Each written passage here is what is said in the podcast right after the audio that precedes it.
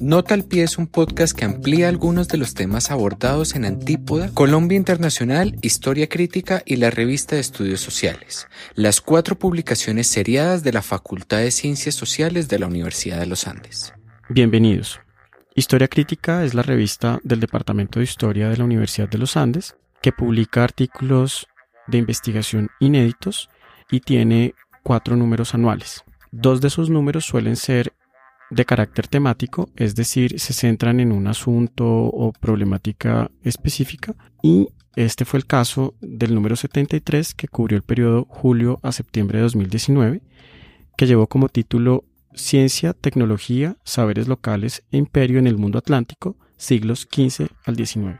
Este dossier eh, corrió bajo la coordinación de los profesores Antonio Barrera, de Colgate University, y de Mauricio Nieto, de la Universidad de los Andes. Historia Crítica quiere dar a conocer con este podcast los lineamientos generales del dossier, así como las temporalidades y los espacios em, cubiertos por los artículos que lo componen. Y con este fin nos acompaña el profesor Mauricio Nieto Larte, doctor en Historia de las Ciencias de la Universidad de Londres y profesor titular del Departamento de Historia de la Universidad de los Andes. Sus investigaciones han girado alrededor de las relaciones entre ciencia e imperio en el contexto de la exploración europea en el Nuevo Mundo. Mauricio, cuéntanos en qué consistió el dossier y qué motivó su convocatoria. Yo creo que para entender la importancia del dossier y los motivos que nos llevaron a proponer el tema, tal vez sea justo mencionar como dos tradiciones historiográficas de enorme peso que marcan la manera nuestra de pensar temas grandes. Uno sería del campo de la historia de la ciencia, que es una tradicional historia de la ciencia moderna, que supone la ciencia moderna como un producto puramente europeo, eh, no sé cuántos libros han escrito sobre la gran revolución científica como el momento en que se creó la ciencia moderna, pero es un fenómeno que parece ocurrir en Europa y que luego de manera muy fácil se difunde esa ciencia moderna al resto del mundo. Yo creo que esa es una historia que llevamos ya tal vez décadas eh, revisando, cuestionando, pero podríamos decir, como diría Colmenares, que se trata de una prisión historiográfica. Nos ha costado salirnos de ese tema. Posibilidades de pensar una historia de la ciencia moderna menos centrada en Europa y pues estrechamente relacionado con, esa historia de la ciencia moderna es un problema mayor, que yo creo que es como el gran desafío de generaciones de historiadores de hoy en adelante, que es combatir o eh, buscar una alternativa a un poderoso eurocentrismo.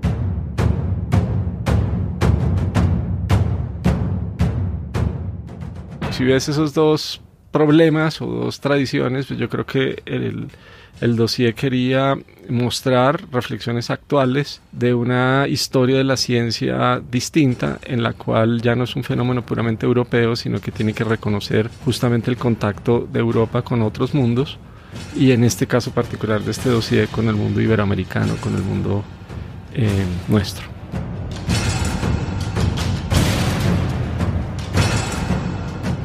Si es un tema que ha venido trabajándose con relativa frecuencia eh, y amplitud. ¿Este momento en el que se convoca el dossier tiene algún sentido particularmente específico? Sí, mira, el, reconocimiento del papel ibérico en la historia de la ciencia moderna tiene ya voceros importantes y trabajos contundentes en esa dirección. Yo creo que habría que empezar por historiadores españoles que han trabajado historia de la ciencia en España, pero han sido poco visibles en el mundo también anglocéntrico. Pero hay una lista de personas como Antonio Barrera, justamente uno de los editores de esta revista, como Jorge Cañizares, como María Portuondo, y una lista de, unas 10 personas que han estado señalando el absurdo de haber contado la historia de la modernidad europea silenciando el papel católico ibérico.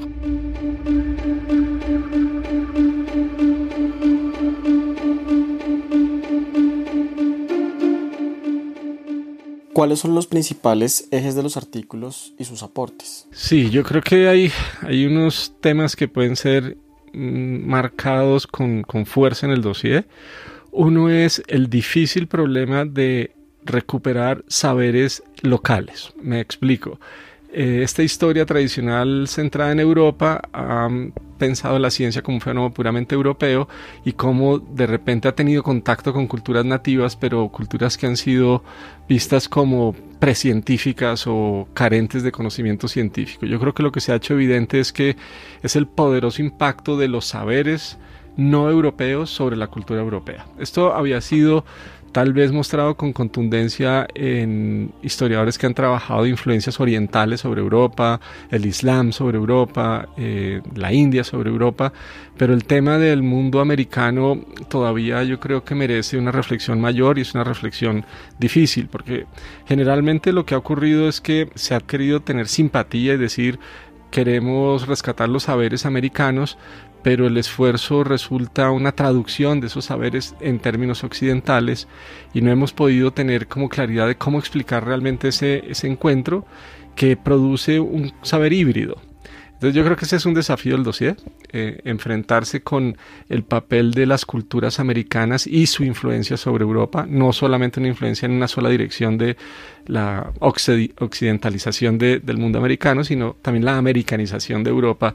Y allí hay varios ejemplos que tratan de abordar ese, ese problema. Ese es un problema central. Otro es escapar un poco a una historia de la ciencia centrada en historia de las ideas, historia de conceptos o ideas de de individuos geniales y yo creo que el dossier se ocupa de prácticas, así sean europeas, lo que muestra la complejidad de la construcción de conocimiento en, en prácticas artesanales, en prácticas mundanas, en prácticas que no son el objeto tradicional de una historia de las ideas, una historia de la ciencia, como decir, no sé, las grandes ideas de Galileo, de Newton, sino mostrar que hacer un mapa, por ejemplo, es la suma de complejas prácticas de saberes teóricos y también saberes eh, artesanales. Yo creo que con esos dos desafíos el dossier se mueve en un terreno eh, complejo y que muestra nuevas, nuevas vías para pensar la historia de la ciencia en el mundo ibérico.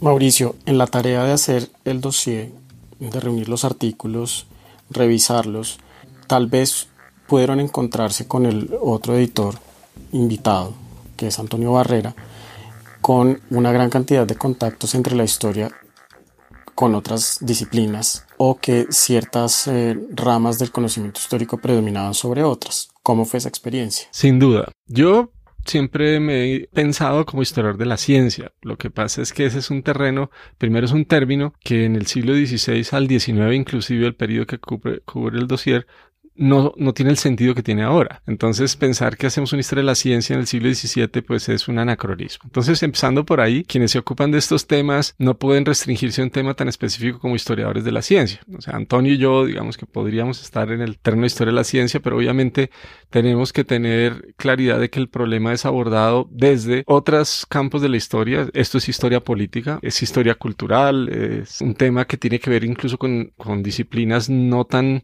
afines o tan cercanas a la historia. Algunos de los artículos muestran un tono muy antropológico, desde luego que es, es un tema que debe ser estudiado con herramientas de la antropología. Eh, sin duda, pues es un tema que toca con temas filosóficos. La epistemología es un tema central en la discusión de fondo y pues la filosofía de la ciencia sigue jugando aquí parte. Entonces, ciertamente, pues yo creo que estos problemas complejos todos los problemas complejos que abordamos desde, inclusive no solo en las ciencias sociales y en las naturales, suponen miradas disciplinares distintas. Y yo creo que puede ser una, una ventaja del dossier, que es Historia Crítica naturalmente es una revista disciplinar, pero allí hay herramientas teóricas que vienen de la sociología, de la antropología, de la filosofía, y eso es importante que, que exista.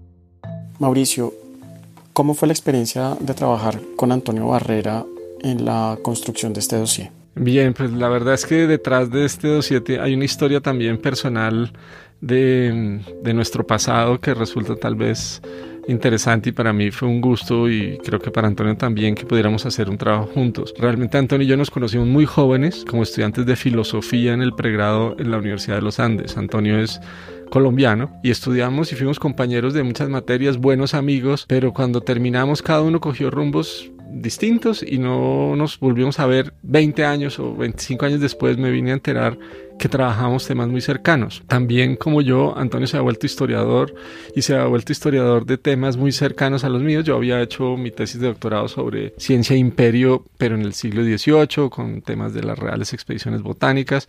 Y Antonio había hecho su tesis de doctorado sobre ciencia e imperio, pero en el siglo XVI. Entonces alguna vez tuvimos contacto como diciendo, estamos haciendo cosas cercanas, pero nunca habíamos tenido la oportunidad realmente de, de ponernos a trabajar juntos. Historia crítica nos hace, nos abre esta posibilidad se me ocurre invitarlo. Entonces fue, fue un encuentro grato porque fueron muchas conversaciones por Skype para pensar el dossier, para discutir los artículos, que llegaron muchísimos artículos que tuvimos que leer, discutir, eh, seleccionar. Y pues también es, no solamente por esa anécdota personal, pero yo creo que Antonio era la persona perfecta para, para acompañarnos a este dossier. Antonio es, yo creo que podría decir que pionero en destapar todo este gran problema del reconocimiento de la ciencia católica ibérica en la historia de la ciencia moderna. Su libro muestra de manera contundente cómo el papel de la experiencia directa sobre un mundo desconocido va a romper con tradiciones o paradigmas medievales o clásicos. Entonces él tiene esta discusión que conduciría como a pensar que esa tradición que muestra que la ciencia moderna surgió, no sé, con Galileo, con, con la revolución copernicana, debe reconocer que tiene sus raíces en el mundo católico ibérico gracias a los debates que se generaron de un conocimiento fundado en la experiencia y se ocupa de viajeros en la temprana modernidad. Entonces él ha venido trabajando con mucho cuidado ese tema y creo que éramos buenos socios porque yo tenía una formación en periodos un poquito más tarde y fue muy interesante y para mí, no sé, para los lectores, pero para mí fue un proceso de aprendizaje enorme eh, trabajar con Antonio.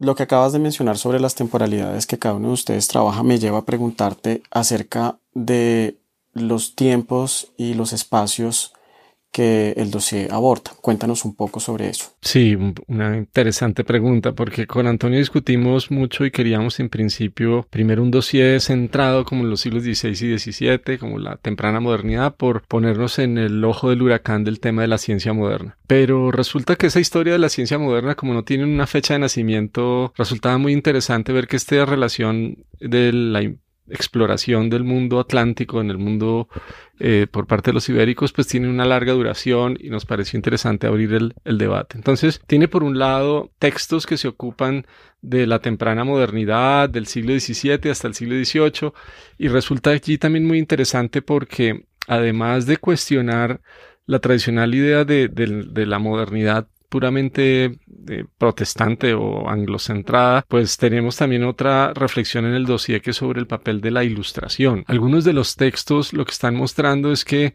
eh, la ilustración es un proceso que tiene unas raíces también en, en siglos anteriores y que la modernidad, en este caso, que se, asocia con la, con la, ilustración, tiene raíces también en el siglo XVII. Ahí aparecen entonces aportes de viajeros o exploradores o escritores religiosos como jesuitas más tardíos a la temprana modernidad. Y entonces lo que mostramos es, yo creo que son ejemplos. Esto no, el dossier no es no es un cubrimiento exhaustivo de los problemas de la historia de la ciencia en, el mundo atlántico, obviamente, pero muestra ejemplos que tratan teóricamente, que tratan problemas importantes desde el 16 hasta eh, el 19 con sus problemáticas eh, distintas.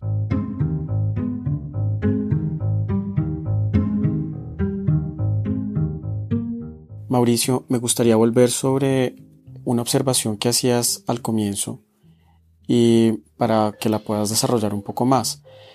El rol de la religión en estas miradas nuevas sobre la ciencia ibérica parece ser muy importante. Cuéntanos qué actores religiosos estaban involucrados en los procesos con los que están dialogando los artículos del dossier. Sí, sin duda es un tema inevadible. De nuevo, una tradición que supone que la ciencia es antagónica a la religión pero en este periodo en que surge la ciencia moderna, a lo largo de todo el Renacimiento, pues inclusive casi hasta el siglo XIX, es imposible pensar en una separación entre ciencia y religión. Para empezar por lo obvio, los grandes protagonistas de la historia de la ciencia son todos hombres de fe, Eh, entonces ahí hay un primer punto y es que no podemos buscar aquí como prácticas científicas seculares o laicas porque no existen. ¿Qué actores aquí están involucrados que tienen que ver con el tema religioso? Absolutamente todos. Resulta difícil tal vez para las ciencias sociales explicar lo espiritual, pero eh, sería una necedad no reconocer que la religión juega aquí un papel fundamental, que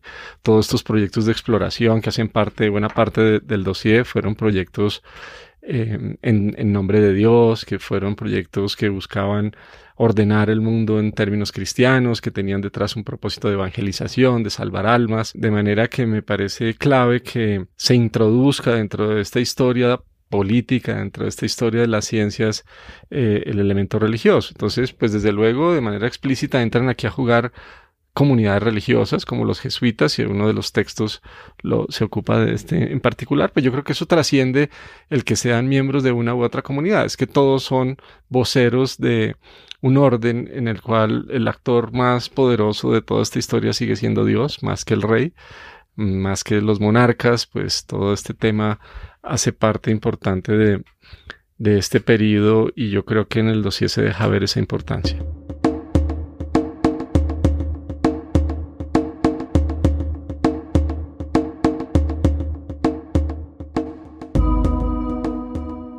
Mauricio, ¿por qué el dossier acude a dos marcos tan amplios como imperio y mundo atlántico? Bien, en primer lugar, pues tal vez sea mi posición más particular, no sé si de todos los autores que hay allí, pero yo he defendido siempre la tesis de la inseparabilidad entre conocimiento y política o conocimiento y poder. Eh, si bien el dossier parece ser un dossier centrado en ciencia, tecnología y saberes, es un dossier que trata de entender cómo se construye un orden, cómo se construye el poder, de manera que detrás de esto hay un supuesto grande y es que para entender el imperio tenemos que entender prácticas de conocimiento como la cartografía, como la historia natural, como la etnografía, como la medicina. Eh, y entonces ahí hay una primera parte del, problema, ¿cierto? Esto es un, texto que, un conjunto de textos que se ocupan de historia política. Ahora, la, la, geografía de, esta discusión pues puede ser arbitraria porque obviamente eh, Europa está teniendo prácticas similares en otras partes del mundo, pero nos interesaba rescatar y recuperar un problema particular que es el papel de lo ibérico, portugués y español en, su papel imperial y escogimos, pues también teníamos que restringir a, una parte del mundo, el mundo americano. Yo no sé si sea legítimo hablar de un mundo atlántico en este periodo, pero sí queríamos romper también como con las restricciones de, de hablar de América o Sudamérica o América Latina y pensar en, en una esfera grande que incluye Europa y América como parte de un nuevo mundo. Creo que la idea de del nuevo mundo, que puede estar detrás de muchos de los artículos, no es tanto esa nueva o cuarta parte del mundo, sino un nuevo mundo que incluye a Europa también. Entonces, de alguna manera, es, el mundo ibérico es parte del mundo atlántico, como lo es también el Caribe o como lo es el continente americano.